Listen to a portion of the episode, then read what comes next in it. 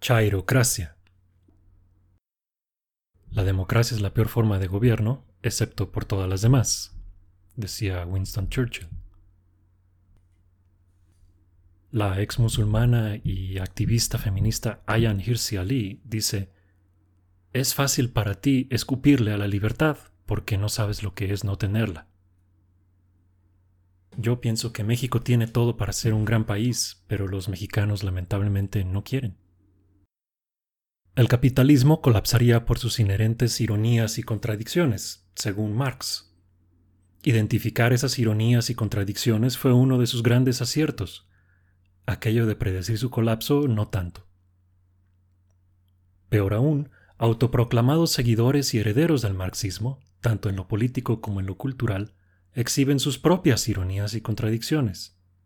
A veces éstas se manifiestan como un meme gracioso sobre el derrocamiento del capitalismo que necesita vender playeras del Che para recaudar fondos. Otras veces resulta en la nada graciosa cantidad de 100 millones de muertos durante el siglo XX, todo por defender a las utopías comunistas del malvado imperialismo.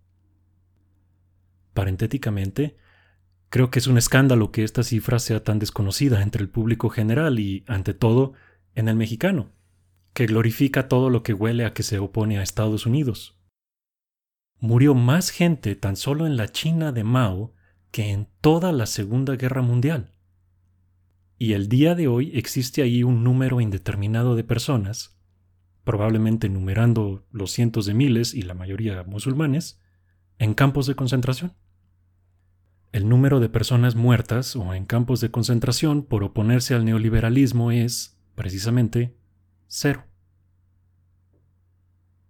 A estas alturas la humanidad ya ha inventado el hilo negro muchas veces en cuanto a política se refiere, y no es un misterio qué funciona y qué no.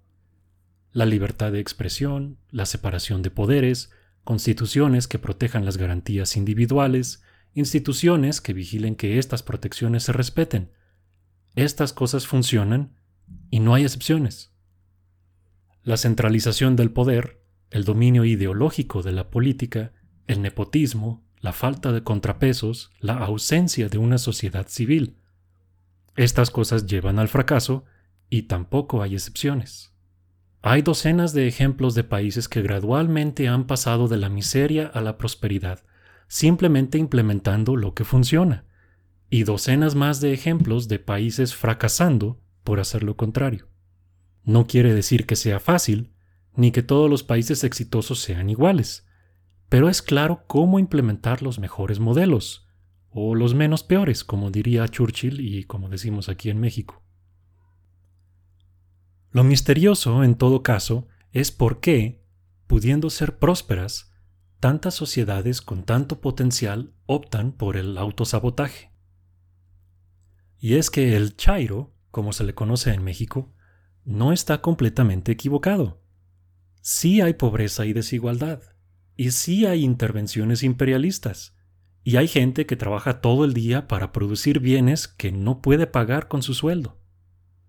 El problema está en que detiene su análisis justo ahí y empieza a proponer soluciones sin preguntar cómo es que llegamos a donde estamos, qué alternativas ya se han probado y, horror, qué posibles beneficios tiene que las cosas sean como son.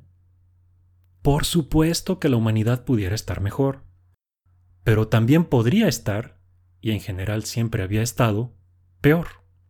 La aristocracia más opulenta de hace 100 años sabía menos y vivía menos que la clase obrera de hoy. Sé que ese no es un gran consuelo para la trabajadora doméstica que trabaja siete días a la semana durante un mes para poder arreglar su refrigerador, como escuché en un episodio de un podcast. Pero es la realidad. La pregunta es, dada esa realidad, ¿cómo podemos hacer para que los avances globales de la humanidad sí se puedan ver reflejados en la vida diaria de más y más personas? Con una varita mágica podríamos convertir a todo el mundo en Finlandia, Suecia, Suiza, Dinamarca, Holanda o Corea del Sur, pero no tenemos tal cosa. Lo que tenemos es más rústico, pero a la larga funciona también. Podemos entender cómo es que esos países, en la medida en que sean modelos a seguir, llegaron a serlo. Y si hay algo que se interpone al entendimiento, propongo yo, es el falso entendimiento, la ideología. Cuanto más he leído sobre historia y política, más se ha reforzado en mí el sentido peyorativo de esa palabra. Cada vez que un país ha caído en desastre, fue por alguien que dijo alguna variante de no se preocupen, ya entendí todo. Tengo las ideas que van a resolver todos nuestros problemas. Todo lo que hay que hacer es implementarlas correctamente, que de eso también me encargo yo. Permítanme explicarles. Y voten por mí. Y es que, curiosamente, la mayoría de los avances que la humanidad sí ha logrado han sido graduales, a base de accidentes afortunados, prueba y error y, en gran medida, con una desconfianza sistemática acerca de la naturaleza humana y las ideas que produce. Por eso, la pluralidad de pensamiento y los contrapesos son tan protagónicos en los países más prósperos del mundo. Miles de problemas se han resuelto sin que hubiera un plan maestro por parte de un intelectual o líder carismático. Muy al contrario, la evidencia apunta a que los planes maestros ideológicos en general se interponen al progreso. Pero lo anterior no significa que no haya un rol para una autoridad o gobierno.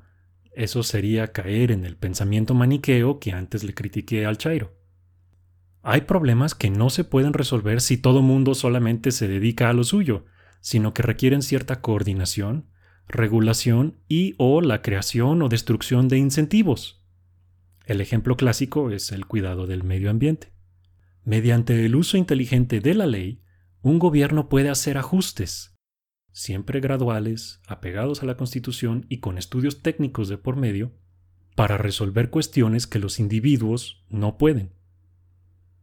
Lo importante es que aun cuando un gobierno actúa para dirigir a su sociedad de un lugar a otro mejor, lo hace en base a lo que indica la evidencia y siempre con contrapesos.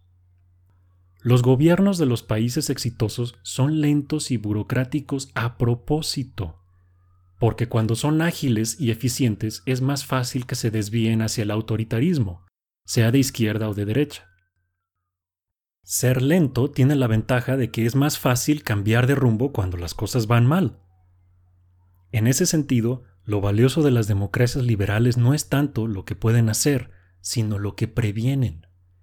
Tenemos múltiples ejemplos de lo que pasa cuando sí se logra derrocar al sistema, y casi siempre lo que resulta es algo peor. Cambiar al sistema gradualmente desde adentro es mucho más eficaz. En México nos hemos encontrado, una y otra vez, con malas y peores opciones al momento de las elecciones. Pero es ridículo decir que no hemos avanzado nada. Hoy hay instituciones que hace décadas no había hay una pluralidad de partidos políticos, cuando antes solo había uno. Tenemos una Comisión Nacional de Derechos Humanos casi simbólica, pero antes no había ninguna. Antes era impensable, pero ahora uno puede criticar al gobierno todo lo que quiera, en la calle o desde su casa. Sí, todavía hay mucho por hacer, pero México cada vez está, muy poco a poco, menos jodido. Hasta los chairos tienen que reconocer que nuestra democracia avanza. Después de todo, pudieron ganar. Antes de proponer derrocar al sistema, hay que valorar lo que en él sea rescatable y, en la medida posible, conservarlo y fortalecerlo. Omitir estos matices es precisamente lo que orilla al chairo, o su contraparte, el derechairo, aunque ese es otro artículo, a una visión simplista y rígida del mundo. Es por eso que está plagado de ironías y contradicciones. El mundo es más complicado de lo que él piensa y, cuando no lo es, es contrario a lo que él piensa. En la realidad, a veces el capitalismo soluciona problemas y a veces no, pero para el Chairo siempre es sinónimo de explotación. En la realidad, Estados Unidos a veces hace bien y a veces hace mal, pero para el Chairo siempre es el imperio. En la realidad, la migración es desde los países menos neoliberales hacia los que lo son más, pero para el Chairo, esos migrantes son traidores.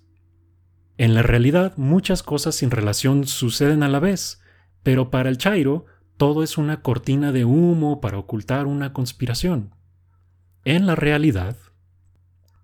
Bueno, en la realidad, ahora los Chairos tienen el poder en México. Y vaya que tal como Chairos están gobernando. El pensamiento conspiratorio, el discurso maniqueo, la propaganda en lugar de la información, la rendición de cuentas simulada, la denuncia del periodismo como un instrumento del enemigo, la sustitución de los argumentos a favor de los insultos, el respaldo tácito y a veces explícito a dictadores, los cambios en la Constitución a conveniencia, el reemplazo de funcionarios por lacayos. Todos los días, el actual presidente de México, su gabinete, su partido y sus seguidores dan tantos ejemplos de esto que ya ni sé cuál usar. Me da tentación simplemente de poner un enlace a un periódico mexicano cualquiera y que lean las primeras cuatro o cinco notas, y si les queda algo de masoquismo, que lean los comentarios. Por ejemplo, regresando a ironías y contradicciones, ¿qué más irónico, más contradictorio, más surrealista inclusive, que un hippie obsesionado por explotar cada gota de petróleo que pueda?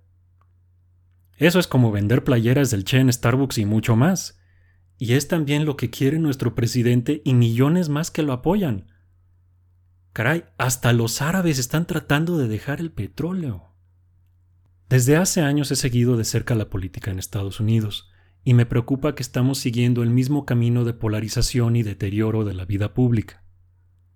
Me preocupa más que, a diferencia de Estados Unidos, nosotros no tenemos instituciones fuertes ni mucho menos la cultura cívica correspondiente.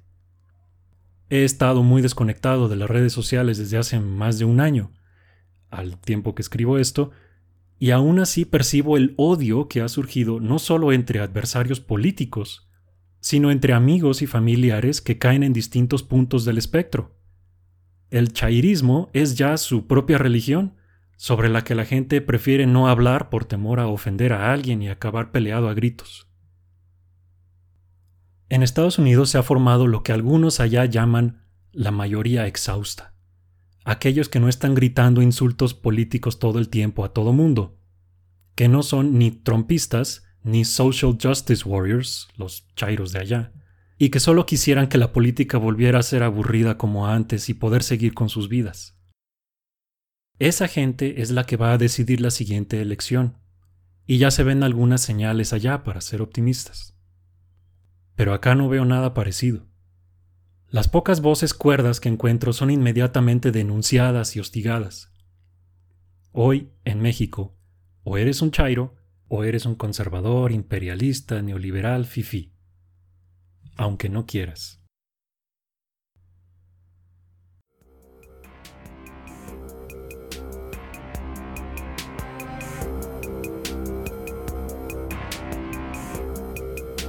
Si quieres más episodios y contenido como el anterior, sigue la publicación de artículos y episodios por Facebook en facebook.com diagonal automata blog o en Twitter en arroba automata podcast.